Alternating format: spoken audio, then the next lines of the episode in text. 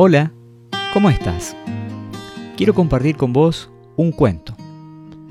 Resulta que el gran califa Haruf al-Rashid de Bagdad, un jeque, era uno de los más ricos en Arabia. Decidió ofrecer un gran banquete en su majestuoso palacio para demostrar a todos las grandes riquezas que éste poseía. Entre los invitados estaba el poeta más reconocido y admirado por el califa, que obviamente se sentó a su lado. La estancia estaba repleta de objetos de oro, platas, piedras preciosas, mucho lujo.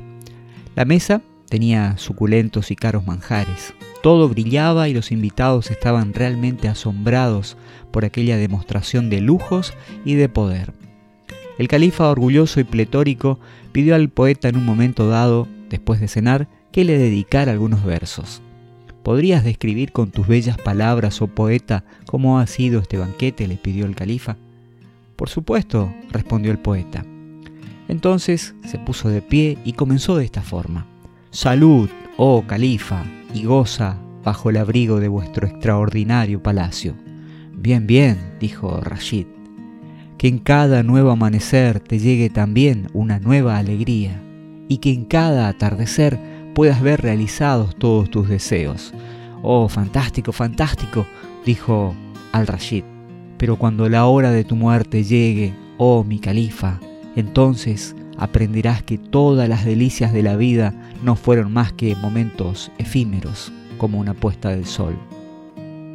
Hubo un gran silencio. Entonces el califa se sintió terriblemente abatido y escondió sus ojos bajo las manos. Estaba llorando. Uno de los oficiales allí presentes recriminó al poeta. Oh, ¿cómo te atreves? Has hecho llorar a nuestro anfitrión. Pero el califa, lejos de apoyar esas palabras al del oficial, dijo, no lo regañes por algo que hizo bien. Ha sido capaz de curarme la ceguera para que por fin yo pueda ver. Lindo cuento, linda historia como para darnos a entender que la humildad es algo que muchas veces no tenemos, que ahí le damos un valor excesivo a las riquezas materiales que son efímeras los más codiciosos no saben verlo porque hay una venda que, que cega sus ojos, obviamente, y el dinero, la riqueza, eh, las cosas materiales, los lujos, los lujos son eh, totalmente efímeros. Y así era para este jeque, para este califa que en un principio estaba orgulloso de todas sus cosas materiales, que al final pudo ver la equivocación de la que estaba. Y obviamente como en muchos cuentos, en muchas historias también, se nota lo que realmente más vale no, no se ve por eso, por mucho dinero que este haya tenido, este rey, este califa haya tenido y los manjares que tenían, simplemente no podía compararse con una puesta de sol, con ver la posibilidad de ver o de salir, de entrar el sol. Lo que más hermoso es, no puede verse, es gratis, es gratuito y muchas veces es inmaterial y es libre, como el amor. Y, también hay otras cosas como la sinceridad, que este poeta no tuvo eh, mejor ocasión que, que contárselo a boca llena delante de todo el mundo.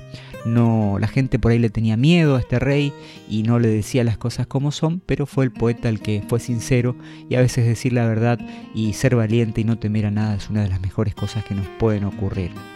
El poeta era capaz de ver más allá de los lujos, del, no tuvo miedo, eh, aceptó la invitación y estaba bien, pero obviamente lo más importante es aquello que no se ve.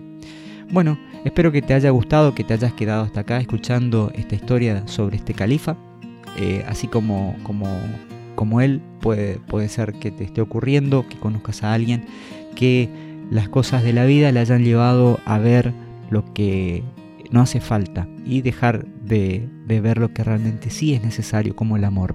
Y del amor de Dios te quiero hablar, ese amor que es inmenso, que es eterno, que está allí disponible. Así que te quiero invitar a, simplemente dirigirte a Él si por ahí estás en un momento difícil de angustia, que, que me acompañes con lo siguiente. Gracias Señor te doy por tu amor, por tu misericordia, por estar siempre en mi vida, por la familia, por las cosas que no se ven, pero que son realmente las que valen.